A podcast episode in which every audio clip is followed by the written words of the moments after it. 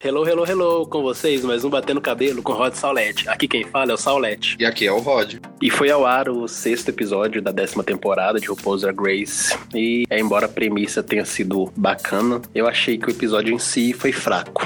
Não tem nem muito o que comentar não, porque no geral é um episódio esquecível. É, eu também não gostei muito, só teve alguns momentos assim que foram legais, mas tirando isso, foi aquele episódio, tipo o segundo episódio, que não teve nada demais. Tá ali só pra cumprir cota, né, porque precisa ter um mínimo de episódios, então vou enfiando uns episódios avulsos no meio. A questão é que RuPaul é marqueteira, né? Então ela sempre dá um jeito de divulgar seus produtos em Drag Race. E daí ela aproveitou esse para poder divulgar DragCon, que vai rolar nas semanas seguintes aí, né, em maio, em Los Angeles. E DragCon é a convenção de drags, que reúne várias Ru Girls, outras drags famosas, personalidades LGBT importantes, enfim. É um evento bem bacana e RuPaul aproveitou Drag Race para poder divulgá-lo nacionalmente, no caso, né, nos Estados Unidos. Mas no geral achei um episódio fraquinho. As queens tinham que fazer painéis para o DragCon e o episódio rolou em torno disso. No primeiro momento, para mim, não teve nada memorável, além do fato de Cameron Michaels começar a falar.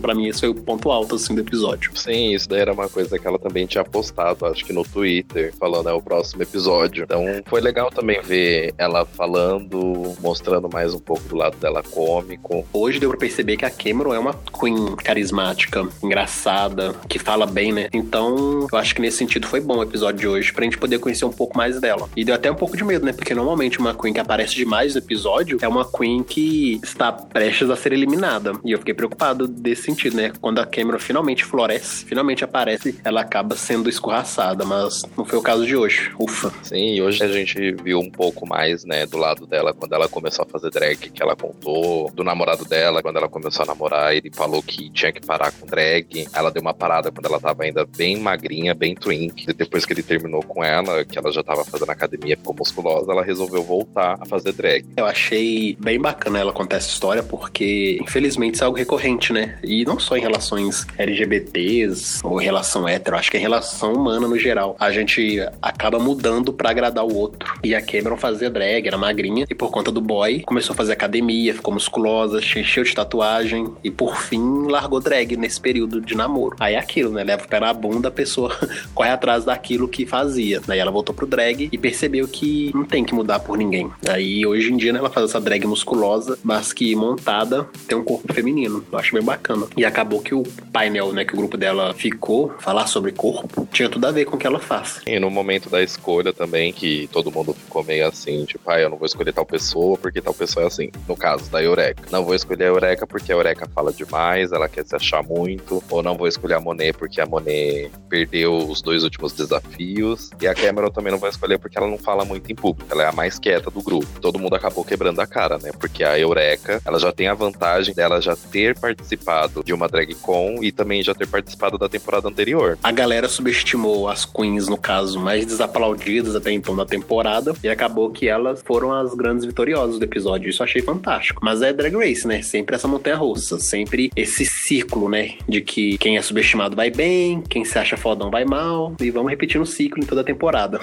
Eu espero, assim, tenha, igual no caso da Ben Delacroix que ela tinha falado, que a montanha russa da Eureka não despenque no próximo episódio, porque o próximo episódio é um dos episódios mais aguardados por todo mundo. Sei que você, Saulo, não gosta, não é tão assim fã de Snatch Game, mas eu sou muito fã. Ai, ai, só acho que é um episódio superestimado. Mas, enfim, né? Cada um com seu gosto. Não é que eu não gosto, tem alguns que eu até acho bacana, mas é porque quando eu olho assim pro histórico de Drag Race, pela quantidade de temporadas, né? Então, pela quantidade de Snatch Games, a gente tem mais Snatch Games que foram fracassos que Snatch Games que foram divertidos. Então, por isso que não é um episódio que eu vibre muito. Ah, eu gosto, porque aí dá para você ver mais ou menos a qualidade da temporada e se a drag queen que se diz ser comediante diz fazer uma coisa, ela realmente é boa nesse outro quesito que tem que imitar uma outra pessoa. Eu gosto muito do episódio para ver mais a qualidade das queens que estão ali ainda, sabe? Não, entendo. Mas, por exemplo, a Trixie Mattel é comediante um desastre no All Stars 3, né? No Snatch Game, então assim, não dá para defender muito essa teoria. Ah, mesmo assim, mesmo a, a, ela pode ser comediante, mas não pode ser bom naquilo. Só que, como você disse que é um episódio superestimado, todo mundo vai cair matando em cima, porque, ah, você falou que é comediante, então a gente quer ver comédia. Às vezes a pessoa tem medo de fazer uma coisa bem extrapolada, a pessoa não gostar, ou fazer igual fez a Alissa na quinta temporada. Ser tão ruim que a RuPaul fala para ela pedir desculpa pra artista que ela imitou. bem, vamos deixar para falar de Snatch Game na semana seguinte, né? Quando o episódio ao ar. O foco hoje é painel DragCon Extravaganza. Tá, então vamos lá. O que eu achei divertido desse episódio, no geral, foi o mini desafio também. Eu achei ele hilário e, para variar, sem noção. Esta décima temporada está tendo um mini desafio mais insano que o outro. Hoje as queens tinham né, que sentar em alguma coisa, elas estariam vendadas e teriam que descobrir, sentando em cima dessa coisa, o que, que era isso. Eu achei muito, muito sem noção. É, eu achei também muito sem noção e também foi aquela brincadeira né, que a RuPaul fez de duplo sentido. Tipo, ah, senta nessa coisa aqui e descobre o que que é. Até que foi legal, foi engraçado e sem noção, mas pelo menos essa foi uma das partes mais legais do episódio. Sim, acho que isso pelo menos salvou e deixou a gente com aquela pulga atrás da orelha, né? No sentido de, ah, então possivelmente vai vir coisa mais engraçada por aí. Felizmente não. foi o que aconteceu. Mas eu achei um mini desafio bem bacana. Especialmente porque deu pra ver algumas queens se soltando mais, por exemplo, a Aquaria zoando com o Paul, a Eiji O'Hara nervosa com os trem que ela tava sentando em cima, a Cameron Michaels também se soltando mais, eu achei bem divertido. Mas assim, quanto aos objetos, ó, sem noção demais. Primeiro foi um fax, né? Tipo, quem usa fax em pleno 2018. Aí depois vieram com costela, marshmallow, bolo, peixe, berinjela, sabe? Tipo, uns trem muito nada a ver. E ainda umas coisas que suja, né? Porque as queens estavam lá sentando no marshmallow, no bolo e na costela e estavam todas lambuzadas. Eu achei uma péssima aquilo. Mas foi um desafio muito engraçado. Então, acho que nesse sentido a falta de noção valeu a pena. Nesse mini desafio tem muito duplo sentido. Então pode ser que algumas daquelas coisas ali façam sentido no inglês, quando você traduz as palavras, por exemplo, cake, pork chop, essas coisas. E pode também ser, tipo, gíria ou um segundo sentido da palavra, né? Que tem para eles e pra gente, tipo, quase não faz muito sentido. O mais gritante foi a berinjela, né? Que normalmente os gays e tal usam o emoji da berinjela para representar o pênis. Então, nesse caso, eu achei que a berinjela foi mais gritante. Agora, os demais, para mim, foi bem só pela zoeira. A não ser o peixe também, né? Que eu acho que tinha relação com o fish, né? O drag muito feminino. Agora, no mais, foi muita zoeira. Agora, o que eu achei ainda mais zoado foi o prêmio da campeã, né? Porque esse mini desafio foi a Eiji Ohara, que recebeu como prêmio um tratamento capilar. Mas assim, a Johara é careca. Vai fazer o que com isso? Ai, achei bem sem noção. Isso foi tipo a nona temporada quando a Sasha Velour venceu um desafio e ganhou um ano de comida grátis, né? Nesse sentido, assim. No Mary's Hamburgeria.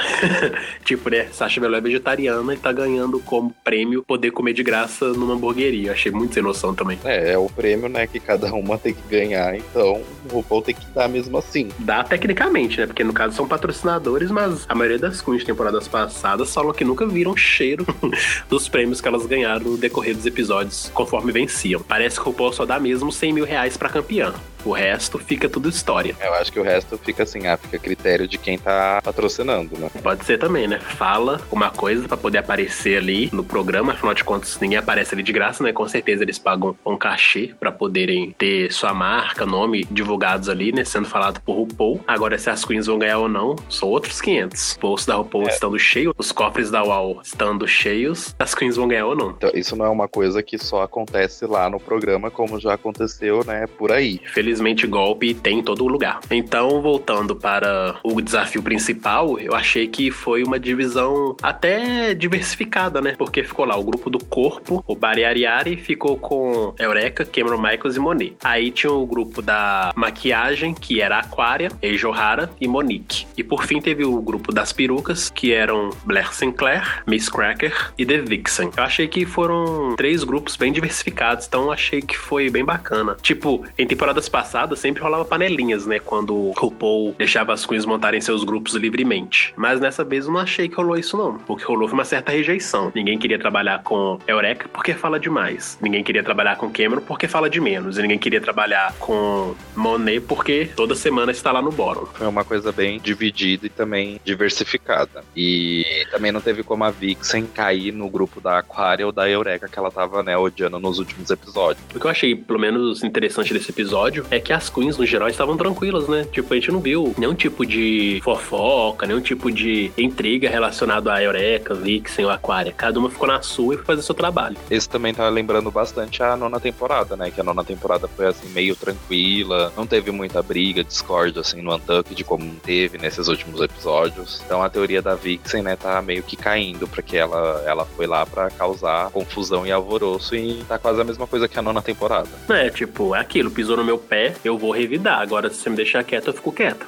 E aí a gente já pula pro desafio principal, que foi o DragCon Panel Extravaganza. E o primeiro grupo é o Proportionizing, que era sobre como modelar um corpo de drag. E foi apresentado por Eureka, Monet, e Cameron. E para mim foi disparado o melhor grupo. Não só as queens estavam em ótima sintonia, como elas ainda conseguiram fazer boas piadas. E que eu acho que foi o grande erro, por exemplo, do grupo que tinha que falar sobre peruca, é que um painel é tipo um workshop. Ah, que as queens estão ali respondendo dúvidas da plateia e especialmente estão explicando algo, né, que tem a ver com aquele painel, né? Estão, no caso, discorrendo acerca do tema. E no caso, o primeiro grupo foi muito interessante nesse sentido porque eles deram dicas de como, né, fazerem enchimento, como que o enchimento funciona para cada queen conforme o corpo dela. E isso já foi diferente do grupo das perucas, que as queens entraram com os personagens bem nada a ver, querendo fazer piadinhas sobre o fato delas serem iniciadas em perucas e não falaram nada relevante de como você cuida de uma peruca, de como você fixa uma peruca na cabeça, como são os tipos de perucas. Então, assim, eu acho que elas ficaram bem perdidas. Sim, o primeiro grupo, tanto teve uma sincronia muito boa, teve um tempo maior por saberem administrar,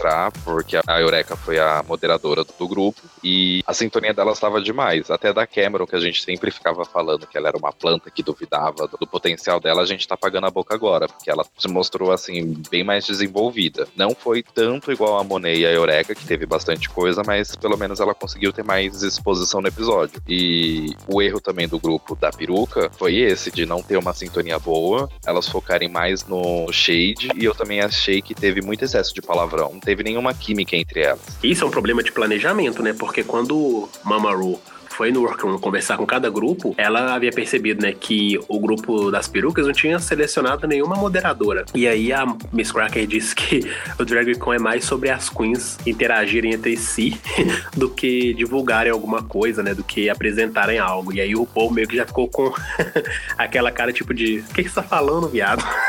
Viaja não.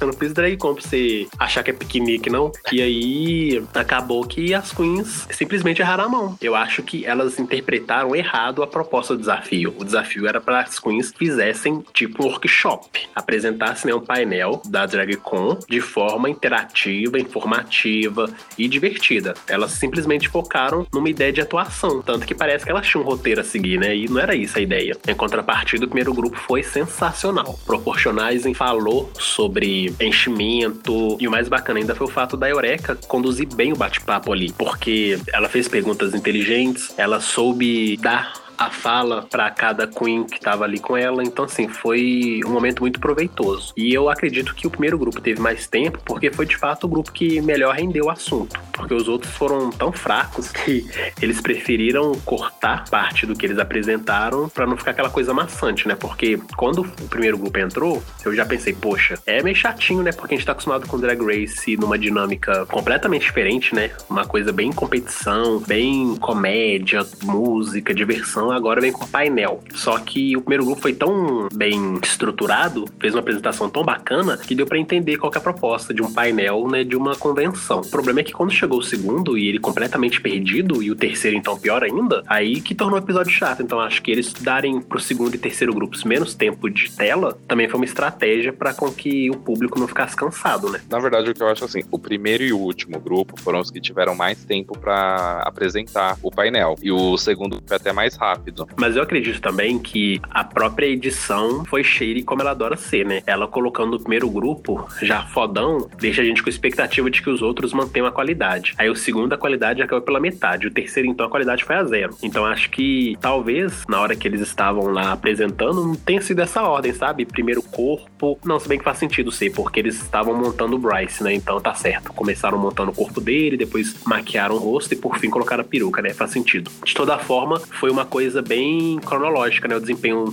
de cada grupo. Foi do melhor pro pior, conforme os painéis iam rolando. O segundo grupo, eu achei assim, como foi um grupo mais rápido, dentre as três que eles estavam apresentando, a que eu achei assim que teve mais desenvoltura e teve mais objetividade para explicar as coisas foi a Monique, que ela conduziu bem. E também teve uma hora que a Aquária e a Eija estavam explicando, quando a Eija explicava como colocar cílios e a Aquária estava explicando como passar glitter com cola. Meio que enquanto uma tava fazendo uma coisa, a outra falava outra coisa, e a Michelle olhava assim com uma cara tipo, o que, que vocês estão falando? Mas como elas não foram julgadas, então dessa vez deixaram passar esse meio que deslize, entre aspas. Ah, essa foi uma das partes que eu achei mais assim, engraçada, de tão mal organizada. Porque, primeiro, né, a Monique tava sensacional. Para mim, ela foi a melhor do grupo dela. Eu acho que se as queens tivessem sido avaliadas individualmente, o top 2 seria Monique e Eureka. Porque a Monique, para mim, foi muito boa, muito, muito foda. Engraçada, né? Bem como a Monique próprio disse, né? Ela é o coração da décima temporada e para mim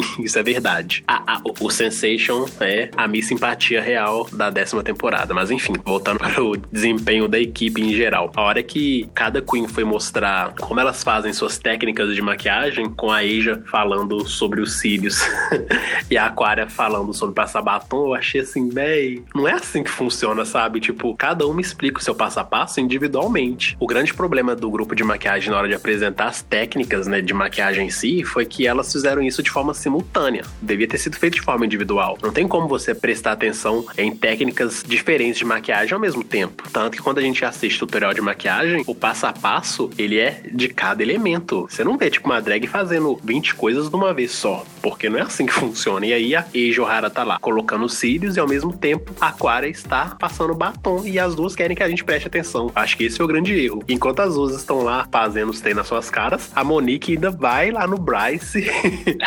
maquiagem nele, tipo de não, gente, não, não, não, não é assim que funciona. Sinto muito, mas vocês erraram. Mas ainda assim, o que elas fizeram foi melhor do que o terceiro grupo, porque elas ainda mostraram técnica, elas ainda mostraram como executar as suas habilidades de maquiagem. E infelizmente o terceiro grupo não teve nada disso. Eu acho o grande erro do terceiro grupo foi esse. Elas ficaram naquela atuação fraquíssima, porque, né, vamos combinar. A Miss Cracker que arrasou no quinto episódio fazendo o Doutor Pickles, nesse episódio agora não mostrou nada desse talento de atuação. Ela foi muito mal e realmente elas não estavam em sintonia. Parece que elas estavam sendo forçadas a fazer aquilo. Ficou até mesmo grosseiro de assistir. No terceiro grupo, eu achei que teve mais uma sintonia entre a Cracker e a Vixen do que as duas com a Blair. Porque a Blair é uma coisa, tipo, você olha para ela, você vê que ela é frágil. Você vê que ela é uma menininha inocente, tudo. E as duas estavam, tipo, uma quebrando o pau, xingando a outra, falando um monte de coisa por cima e ficou meio que perdido esse grupo. E o segundo grupo, por ter um tempo menor e ter até, assim, uma coisa não planejada, teve mais desenvoltura e conseguiu explicar bem mais do que as três últimas. Eu acho que a gente ficou com a impressão que o segundo grupo teve menos tempo foi porque elas ficaram uma em cima da outra apresentando as técnicas, né? Porque se a Asia tivesse apresentado a parte dela primeiro e depois já a Aquaria e depois a Monique indo lá, né, montar o Bryce. Se cada uma tivesse feito seu passo a passo individualmente, eu acho que elas teriam tido um tempo maior. Como elas fizeram tudo amontoado,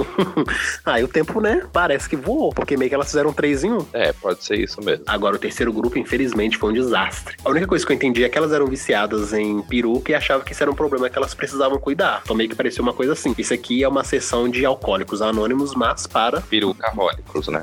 Exatamente. Inclusive, isso me lembrou o momento que a RuPaul estava interagindo com as queens, né, no workroom, e aí elas estavam lá conversando, né, sobre preferências de peruca. Aí foi a RuPaul perguntou, né, pro trio qual era a peruca preferida delas, sintética ou humanoide. e aí a Blair respondeu que preferia sintética. Aí a RuPaul já mandou o shade, né, para combinar com a sua personalidade.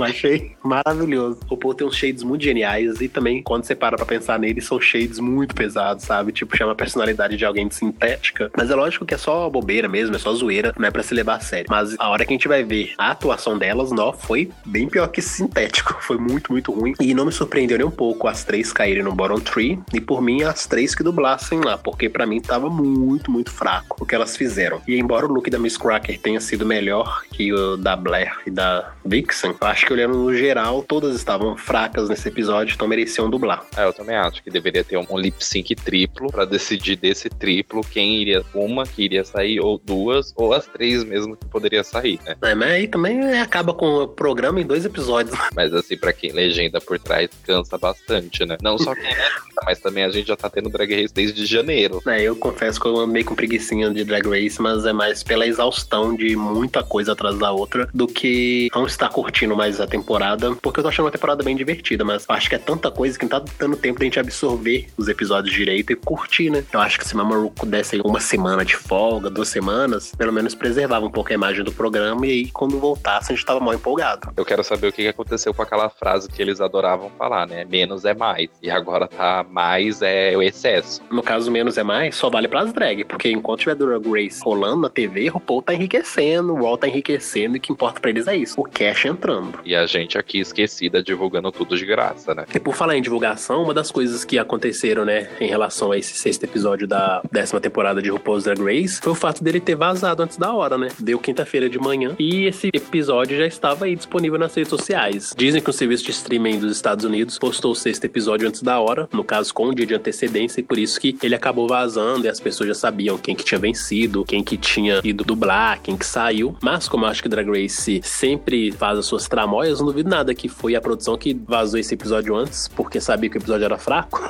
então eles já vazam e dão a desculpa de que, ah, como o episódio vazou, então isso justifica a baixa audiência. Mas para mim, não, episódio fraquíssimo. E ele ter vazado não prejudicou em nada, né? O episódio em si. Então, na verdade, ele não vazou de quarta para quinta-feira, de quarta de madrugada para quinta de manhã. Na verdade, na quarta-feira à noite já tinha prints do episódio rolando na internet afora. Aí eu dormi, né? Como eu sou um ser humano, como você também é. Então só fiquei sabendo que o episódio vazou de verdade quando eu acordei. Isso 10 horas da manhã. Se ele vazou de madrugada, aí eu já não tenho certeza. Eu sei que quando eu acordei ele já tava disponível. Ah, tá. Não, é porque eu acordei já levando um monte de spoiler. Da Blair contando tinha sido estuprada, a vencedora do desafio. E mais tarde, quando eu fui entrar no Twitter, eu vi já quem tinha saído. Falei, caramba, gente, pega leve. Se você assistiu, fica na sua, fica quieto. Eu, antes de dormir, já sabia o que tinha rolado. Um amigo já tinha me enviado as informações de que Blair tinha saído, que Eureka tinha vencido e o grupo dela foi top 3. Enfim, isso me lembrou muito a sétima temporada, que os primeiros episódios estavam vazando pelo mesmo motivo. Um serviço de streaming postava o episódio antes da hora, né? Antes do dia. E aí acabava que nossos queridos hackers viados pegavam esse episódio, disponibilizavam nas redes sociais. E aí a gente assistia, chegava no dia, a gente nem tinha muito interesse. E isso acabava esvaziando a audiência. Mas eu não duvido que o que rolou hoje possa ter sido né, uma tática de alguém da produção, mas para poder justificar a baixa audiência da temporada. No É. caso, né, do episódio. É, eu também não duvido, porque o primeiro episódio foi assim, um episódio que teve mais audiência até agora. O segundo foi aquele que a gente falou que foi totalmente desnecessário, que a audiência caiu assim, tipo, metade do público assistiu. E esse eu também eu espero que aconteça a mesma coisa, porque foi um episódio tão esquecível. Bem, igual você falou, pode ter sido até uma tática de lançarem pra falar, ah, o episódio foi tão ruim, então vamos colocar isso aqui logo pra eles verem. Então, é, não sei mais nem o que comentar. Não tem nem muito o que pensar, não sei, umas teorias de conspiração. Agora sim, resumo mesmo, primeiro grupo, né? O Proportionizer foi sensacional, mereceu ter sido top 3. O segundo grupo foi razoável, então mereceu ter sido salvo. O terceiro grupo, né, de perucas, foi fraco e mereceu o Baron Tree mesmo e suas queens dublando. Aí, pra mim, assim, antes das queens subirem ao palco, a única coisa relevante que eu acho bacana de pontuar é o fato da Monique ter dito que é uma queen pobre e que ela faz a maioria dos seus looks. E o look que ela iria desfilar ali era um look que ela estava montando antes de ir ao palco. Eu achei muito bacana. E isso também, eu só fico triste porque esses momentos Drag Race não dá muito destaque. Eu acho que seria muito bacana eles mostrarem a Queen construindo o look, a Queen pedindo talvez ajuda para as outras drags, né, para mostrar essa solidariedade entre elas, porque toda vez que uma Queen revela que é pobre, que não tem looks caros como das outras, mas que ela tá ali se esforçando para mostrar o seu melhor, sempre rola uma solidariedade. É tipo a Titi Devane na oitava temporada. As Queens iam sendo eliminadas e deixavam joias para ela, peças de roupa, porque eles sabiam que a Queen era pobre, mas que era uma Queen muito foda e que merecia continuar na competição e ela tentava ajudar da melhor forma possível. Eu acho que é bacana a Drag Race mostrar esses momentos das drags, porque isso mostra também como vale a pena ser solidário e como há uma irmandade real entre as drags que participam do show, embora o show tente focar mais no drama, nos barracos, né, nas brigas. Sim, também teve um outro momento que, assim, vale destacar, explicar da Monet, que ela falou que foi criado pela tia e pelo tio, só que eles não sabiam da homossexualidade dela, só que o resto da família inteira, né, praticamente sabia, porque ela participou de um concurso Miss, que se eu não me engano era o Miss Caribbean, no Brooklyn, e ela foi a primeira drag da ilha de Santa Lucia. Ela foi a primeira drag de lá a ter ganhado e ela saiu na capa do único jornal que tinha nessa ilha. Quando a mãe dela viu, ligou para ela, tipo, doida, perguntando o que que ela era, se ela era travesti, trans. Ela tava tentando entender. Aí a Monet explicou para ela que ela tava meio que fazendo um filme e isso daí meio que envolveu ela ter feito aquilo. Bom, no caso, ela, ela, mentiu, né? Nossa, achei divertidíssima a explicação dela, porque ela não estava à vontade ainda para revelar pra família que era gay. E aí ela preferiu falar que era um filme que ela participou e que eles interpretaram errado e aí anunciaram no jornal de forma equivocada. Mas enfim, eu acho que esses momentos é bacana, né? Pra mostrar que ainda há intolerância e que ainda há falta de informação, né? E as drags acabam passando por momentos delicados quando suas famílias descobrem que elas são gays, fazem drag. E é muito bacana poder ver tais momentos assim, drag race, porque a gente consegue perceber o lado mais humano das drags. Porque tem algumas queens que são bem inacessíveis, né? São bem distantes. E aí, quando a gente vê esses momentos mais íntimos dela, eu acho bem bacana para nos tornar mais simpáticos com a Queen. Sim, e a única coisa assim também que eu tinha visto, não que pontuar que falaram, só que eles falam tanto dessa drag con que já tem já algum tempo em Los Angeles e ano passado começou a ter em Nova York. Quero saber quando ela oficialmente chega no Brasil. Se é que vai chegar, né? É uma coisa que eu nem espero que vá rolar tão cedo, porque olha só, o Paul havia lançado um livro em 2010, que era o Working It, que aqui veio traduzido como Arrasa. O livro chegou no Brasil esse ano, oito anos depois. Enquanto chegou esse livro dela de 2010, a RuPaul vai lançar em outubro um novo livro, tipo uma nova biografia. Então imagina, tem umas coisas que demoram muito. Possivelmente DragCon vai chegar aqui quando o RuPaul estiver já bem idosa. Já que o episódio foi meio que para falar um pouco de marketing, puxar sardinha para as coisas da marca da RuPaul, vou também falar uma coisa aqui. Provavelmente esse podcast não vai chegar no ouvido de produtores, empresários, essas coisas, mas caso chegue, vocês estão perdendo muita oportunidade de ganhar dinheiro, porque o que tá tendo em alta no momento é RuPaul's Drag Race. Então qualquer coisa que venha de RuPaul's, consequentemente, vai arrecadar dinheiro porque todo mundo tá louco pra ir, porque é a coisa do momento. E em questão também que você falou do livro, eu achei também que demorou horrores para lançar aqui. Tanto que aquela era a primeira ou é a segunda versão do livro, que a RuPaul já tinha lançado antes. Uma coisa que, também que eu espero de livro seria o livro da Michelle Visage traduzido, que ela lançou acho que já tem uns dois, três anos, e até agora a gente não tem notícia se vai ser traduzido agora ou se vai esperar mais uns 10 anos para ser traduzido ou não. Eu sei que DragCon é um evento, tipo assim, enorme, gigantesco. Se for aqui em São Paulo, vai ser feito no mesmo lugar, provavelmente, que fazem a Campus Party. E óbvio que envolve, tipo, milhões de reais, né? Mas eu acharia uma boa trazerem para cá. Imagina, dois dias que você pode ir ver as drags internacionais e as drags daqui em um único lugar. Eu acho que nesse sentido tem que começar a rolar um movimento interno mesmo, sabe? A gente cria nossa própria DragCon e aí, eventualmente, convida as drags de fora. Por exemplo, na Inglaterra já rola um evento estilo DragCon que chama Drag World. E aí lá tem várias drags locais e eles chamam algumas drags de RuPaul's Drag Race. Não chamam todas, né? Que nem no DragCon, mas chamam algumas que tem um apelo maior de público. Eu acho que se nós fizermos isso por aqui, ia ser sensacional, porque de fato não dá pra trazer todo mundo. Eu duvido que o RuPaul viria. Não porque o RuPaul não quer, mas porque o RuPaul tem uma agenda muito corrida, né? Afinal de contas, ela é produtora executiva do reality, fora outros projetos que ela já se envolve. Não é à toa que quando tem qualquer tipo de evento que envolve Drag Race, quem é a mestre de cerimônias é a Michelle Visage, que nesse sentido é mais acessível, tem uma disponibilidade maior. Então eu acho que se nós criarmos nosso próprio drag con brasileiro e eventualmente chamarmos algumas drags de RuPaul's Drag Race, isso com certeza vai ter um impacto bacana deles virem para cá. Agora a gente não pode esperar, né, que parta isso deles, porque dificilmente eles vão trazer, porque é um mercado completamente diferente, um público, querendo ou não, mais insano ainda.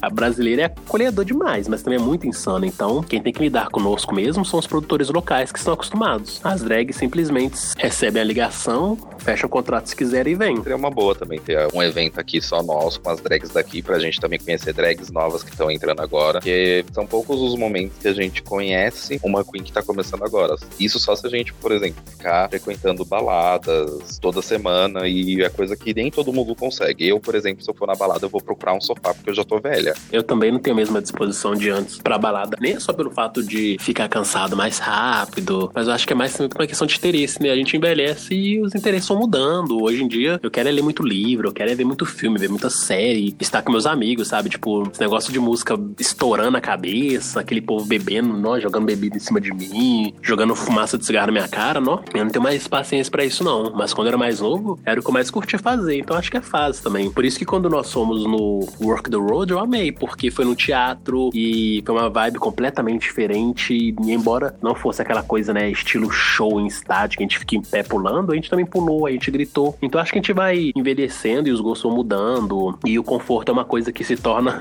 essencial, né? Porque eu não quero ficar a noite inteira. Primeiro que eu não quero ficar a noite inteira em nada mais. noite inteira é minha cama, dormindo sossegado. Mas também a gente quer conforto, né? A gente não quer ficar num show cansando a nossa beleza porque a gente já tem uma semana muito corrida, muito puxada. Negócio falou, conforme a gente vai ficando mais velho, os interesses são outros. O meu interesse agora também é assistir mais série, ver filme, ler livro, ler coisas diferentes, ver coisas diferentes. Então, se eu fosse pra balada hoje em dia, eu ficaria no máximo até uma hora da manhã, duas estourando e ia embora. É, acontece. Deixa os novinhos pras baladas que tem tudo a ver com eles. E por fim, chegamos ao desfile da semana, que era incríveis chapéus. E sendo assim, as queens estavam com acessórios fabulosos nas cabeças. Então foi um desfile que valeu muito a pena assistir. Meio que limpou um pouco a barra do desfile da semana passada, que foi tipo um desastre, né? Eu gostei, mas a maioria das pessoas não gostaram. Então, já que a maioria sempre vence, então vamos pensar que o desfile da semana passada foi um desastre. E aí, o da semana, para mim, limpou a barra do quinto episódio. E no geral, foi um desfile maravilhoso. Não teve um look que eu não gostei. Embora o que eu tenha achado mais fraco tenha sido da Blair, mas foi porque o look dela foi o mais literal, assim, e o mais comum. Os demais eu achei fantástico. E eu gostaria de pontuar assim, que eu amei o da Cameron. Não sei se você teve essa impressão, mas para mim, ela lembrou muito a Sindel do Mortal Kombat. Sim, sim. Na hora que ela entrou, eu falei assim, putz, só falta abrir a boca, né? Porque a Sindel é característica daqueles gritos que desarmam seus inimigos. A única diferença aí é que a Cameron, né, é caladinha, mas achei muito Sindel o look dela. E aí teve os outros também que eu achei lindo, tipo o look da Monique para mim foi sensacional, porque de fato ela conseguiu costurar o seu look antes de desfilar e o look era lindo, então para mim, parabéns Monique. O look da Monet me lembrou muito um episódio do Todo Mundo Deu Cris, que era o episódio de Páscoa, em que a mãe dele tinha que ter o maior chapéu da igreja. E aí, a hora que ela vai pra igreja, tem aquelas negonas maravilhosas, com chapéus grandes, imensos. aí, a hora que a Monet entra com aquele look bem pastora, sabe? Bem bispa.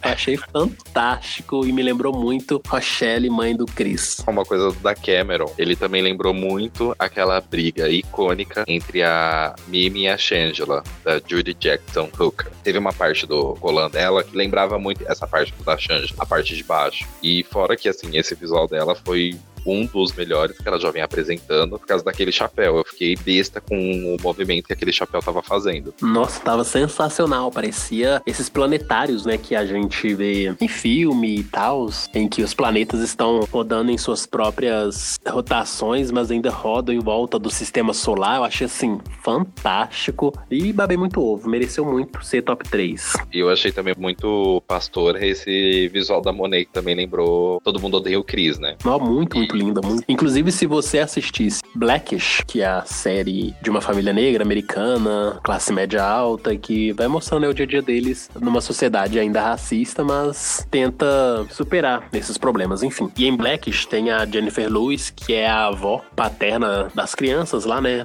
Da família principal. Ela também usa muitos chapéus na série. E acabou que isso também me fez lembrar essa outra personagem icônica também, assim, para mim. Então, esse negócio, né, de uma mulher negra usando chapéu com esse look bem pastor é algo recorrente na cultura americana, que eu acho muito divertido. E que eu acho que ainda, tipo assim, é um contraponto muito interessante à cultura inglesa. Na Inglaterra, quem usa chapéus é a realeza, né? Quem usa chapéus é a família de Rainha Elizabeth. Tanto que no casamento de William com a Kate Middleton, um dos artigos que mais bombaram na época foram chapéus das pessoas, né, que compareceram no evento, que era um chapéu mais estranho que o outro.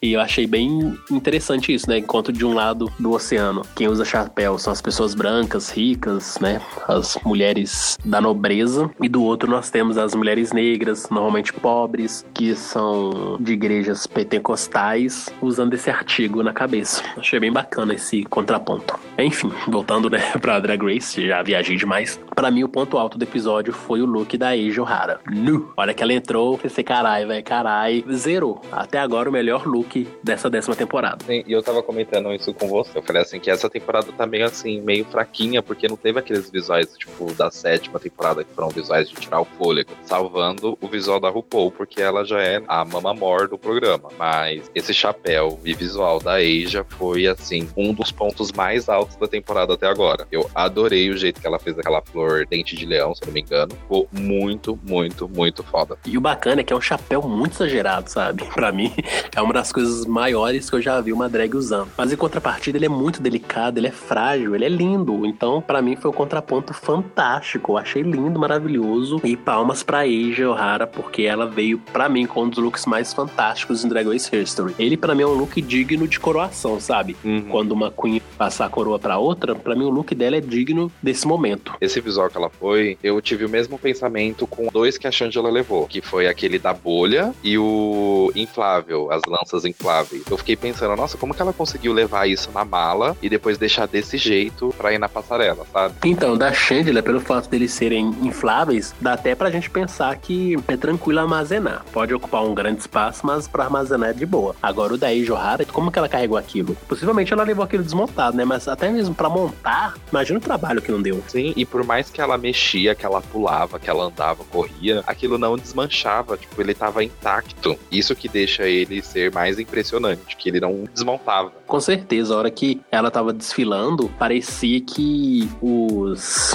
dentes de leões iam saltar, né? E não, tipo, eles ficavam meio que balançando ali, como se tivesse uma brisa de leve batendo, mas eles se manteram ali intactos. Foi lindo, foi perfeito. E o mais bacana ainda foi a hora que ela parou no centro do palco e soltou, né, os dentes de leões, assim, tipo, da boca, né? Mantou, tipo aquele, sei lá, se era talco, um tipo de pó branco.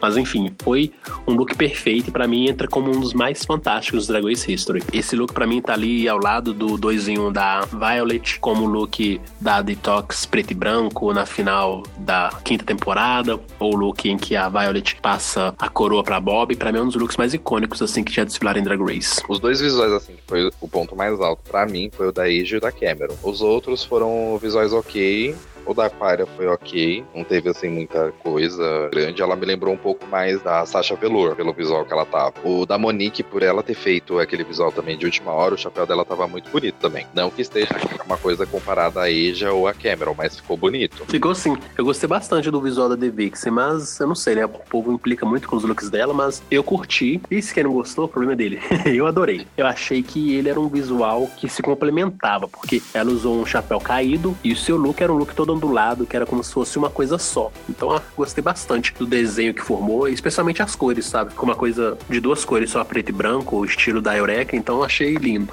Na minha opinião, eu achei também interessante, só que o único erro que ela teve foi meio que ter colocado muito chapéu assim ondulado em algumas partes que dava para ter um pano meio que liso, ou um pano meio ondulado, não precisava ser tão ondulado. A outra parte que faltou, que foi do lado direito dela, nosso lado esquerdo, que faltou assim meio que complementar, que deixou. Eu sei que foi proposital, mas deixou o sutiã meio que à mostra. Mas se ela tivesse executado assim um pouco com um pouco mais de elegância, um pouco mais polido, igual falaram, quando olham para ela, não vê esse esse fator de elegância, acho que deve ser por causa disso. É, faltou uma atenção aos detalhes, hein? Mas foi um visual Mas, interessante também, eu gostei. E uma das coisas que eu curti bastante nesse episódio foram os jurados convidados, o Kumail e a Emily V. Gordon. Eu acompanho há alguns anos porque ele é um dos personagens principais de uma série de comédia da HBO que chama Silicon Valley, que é uma série em que tem uns nerds em uma incubadora digital e eles estão sempre tentando lançar uns produtos bem bacanas, uns serviços né, online bem bacana, só que sempre dá errado e é muito divertido ver eles passando essas dificuldades.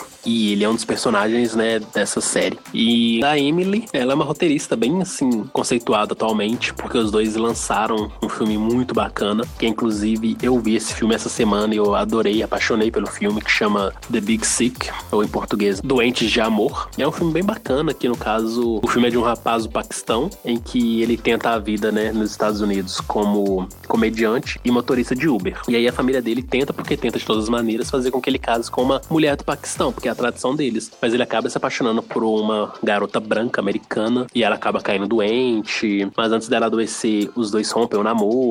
E aí, enquanto ela tá doente, ele vai lá sempre no hospital vê-la. Então, assim, não vou dar spoiler do filme, mas é um filme muito bacana. E o mais lindo ainda é que no final você descobre que é um filme meio que biográfico contando a história dos dois. Eu acho assim maravilhosa. No caso do filme, o Kumail interpreta ele mesmo e é uma outra atriz que interpreta a Emily. Então achei maravilhoso, então recomendo pra vocês assistirem, vale muito a pena. Então vê-los ali foi bem bacana por isso também, porque eu meio que me senti bem próximo deles. Pensei, tipo, ai que lindo vocês dois juntos aí. No fim deu tudo certo, o amor venceu. por fim, RuPaul chama as drags de volta pro palco, dá a vitória pra Eureka e bota Blair e The Vixen pra dublar. Eu achei que foi um lip sync bom, não foi nada uau demais, mas foi um lip sync bom e The Vixen se sobressaiu mais do que a Blair e mereceu ficar mesmo. Blair ficou muito emocionada na hora de ser eliminada, mesmo porque Blair aproveitou essa oportunidade, né, em que estava conversando com jurados um pouco mais cedo para poder falar que havia sofrido um estupro numa festa da faculdade e que essa havia sido sua primeira experiência sexual da vida e era uma experiência traumática. E no Untucked ela reforçou que é por isso que ela faz muitas coisas com motivos, né, infantis, muitas coisas fofinhas, bonitinhas, porque é uma forma dela tentar se manter pura. Eu achei assim muito corajoso da parte dela se abrir para o mundo, porque quem sofre né, qualquer tipo de violência tem seus traumas e não consegue falar isso de forma aberta. E eu me identifiquei muito com ela porque eu também já sofri abuso quando eu era criança e por um tempo, quando eu era criança, eu sofri bastante. Enfim, eu entendo muito ela e sei o que, que ela passou. Achei muito corajoso a parte dela revelar isso numa emissora de grande alcance nacional e eu torço muito para que a partir de agora ela consiga se sentir mais leve mais livre para poder viver sua vida da melhor forma possível. Esse momento também dela, né, que ela tava falando, que ela revelou que ela sofreu esse abuso numa festa de, de faculdade, também lembrou que eles colocam essas músicas tristes, mas faz a gente lembrar de outros assuntos, né, que foi no caso da Roxy, que ela foi deixada no ponto de ônibus, só que, igual você falou, ela também foi muito corajosa de ter dito isso em rede nacional para os Estados Unidos e internacional pra gente, e que também, se eu não me engano, foi a primeira vez que ela conseguiu falar isso, assim, admitir para todo mundo, que ela tava explicando no Untucked que, que acabou surgindo o assunto de novo. É muito difícil para quem lida com esse tipo de trauma falar isso abertamente, especialmente para estranhos, né? Porque, querendo ou não, as queens estão se conhecendo ali tem pouco tempo. Elas não são amigas íntimas para poder revelar esse tipo de coisa. Com exceção de umas outras, né, que vêm da mesma cidade, já trabalharam juntos, mas no geral, bando de estranhos. E pra Blair revelar isso no palco, pros jurados, e depois repetir a história no Untucked, eu acho que é muito corajoso a parte dela. E eu acho que isso é a coisa assim, mais relevante que tem mesmo falar do Untucked, porque no geral foi um Untucked muito fraco, no sentido de drama, né? Porque no geral as queens também ficaram muito emocionadas. A Eureka recebeu mensagem da família, Blair recebeu mensagem da mãe. Então, no caso, foi um episódio mais voltado para um drama mais familiar do que para um drama entre as queens em si. E eu gostei também de ter visto The Vixen mostrando esse seu lado mais humano, em que ela consolou a Blair. Então foi muito bacana nesse sentido. Mas foi um Untucked, assim como o episódio esquecível, que a gente fica mais com a mensagem né, das queens, contando suas histórias, seus passados e como elas superaram isso, mas no geral não tem muita coisa a pontuar, não. É que a Vixen meio que pagou a língua. Nos Untuckeds anteriores, ela tava reclamando de que ela nunca ficava lá para receber crítica, para saber que ela tava boa. Ela era essas coisas que até a Monique falou assim, pra ela tomar cuidado com o que deseja. Eu acho que a Monique já meio que viu o desempenho dela por alguns visuais e ultimamente ela tá pagando meio que a boca, né? Por ter ficado depois, no episódio passado e nesse episódio. Ela tá meio que decaindo um pouco na visão dos jurados. Eu espero que no Snatch Game ela não decaia mais, porque o Snatch Game, como é um episódio muito superestimado e também que exige um grau maior de comédia, eu espero que ela não seja uma das que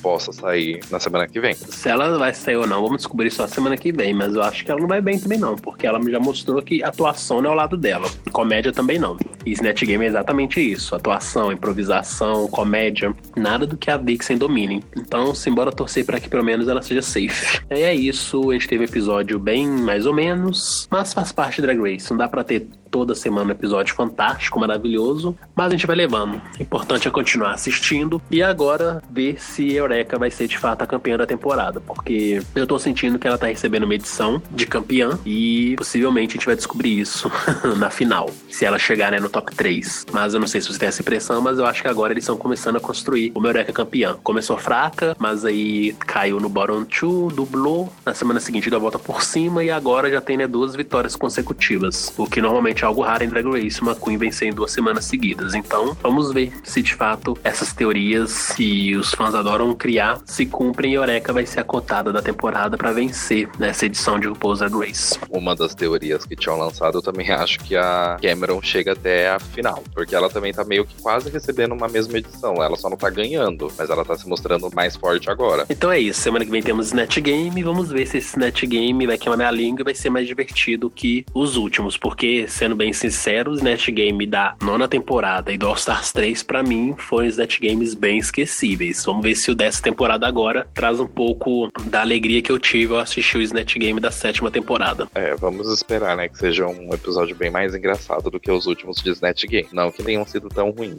mas vamos aguardar, né? Por hoje é só. Muito obrigado por nos ouvirem e não se esqueçam de se inscrever no nosso canal e curtirem nossas redes sociais, Fusco News e Draglicious. Links na descrição. Aqui quem fala é o Saulete. E aqui é o Rod. E até o próximo Batendo o Cabelo com Rod Saulete.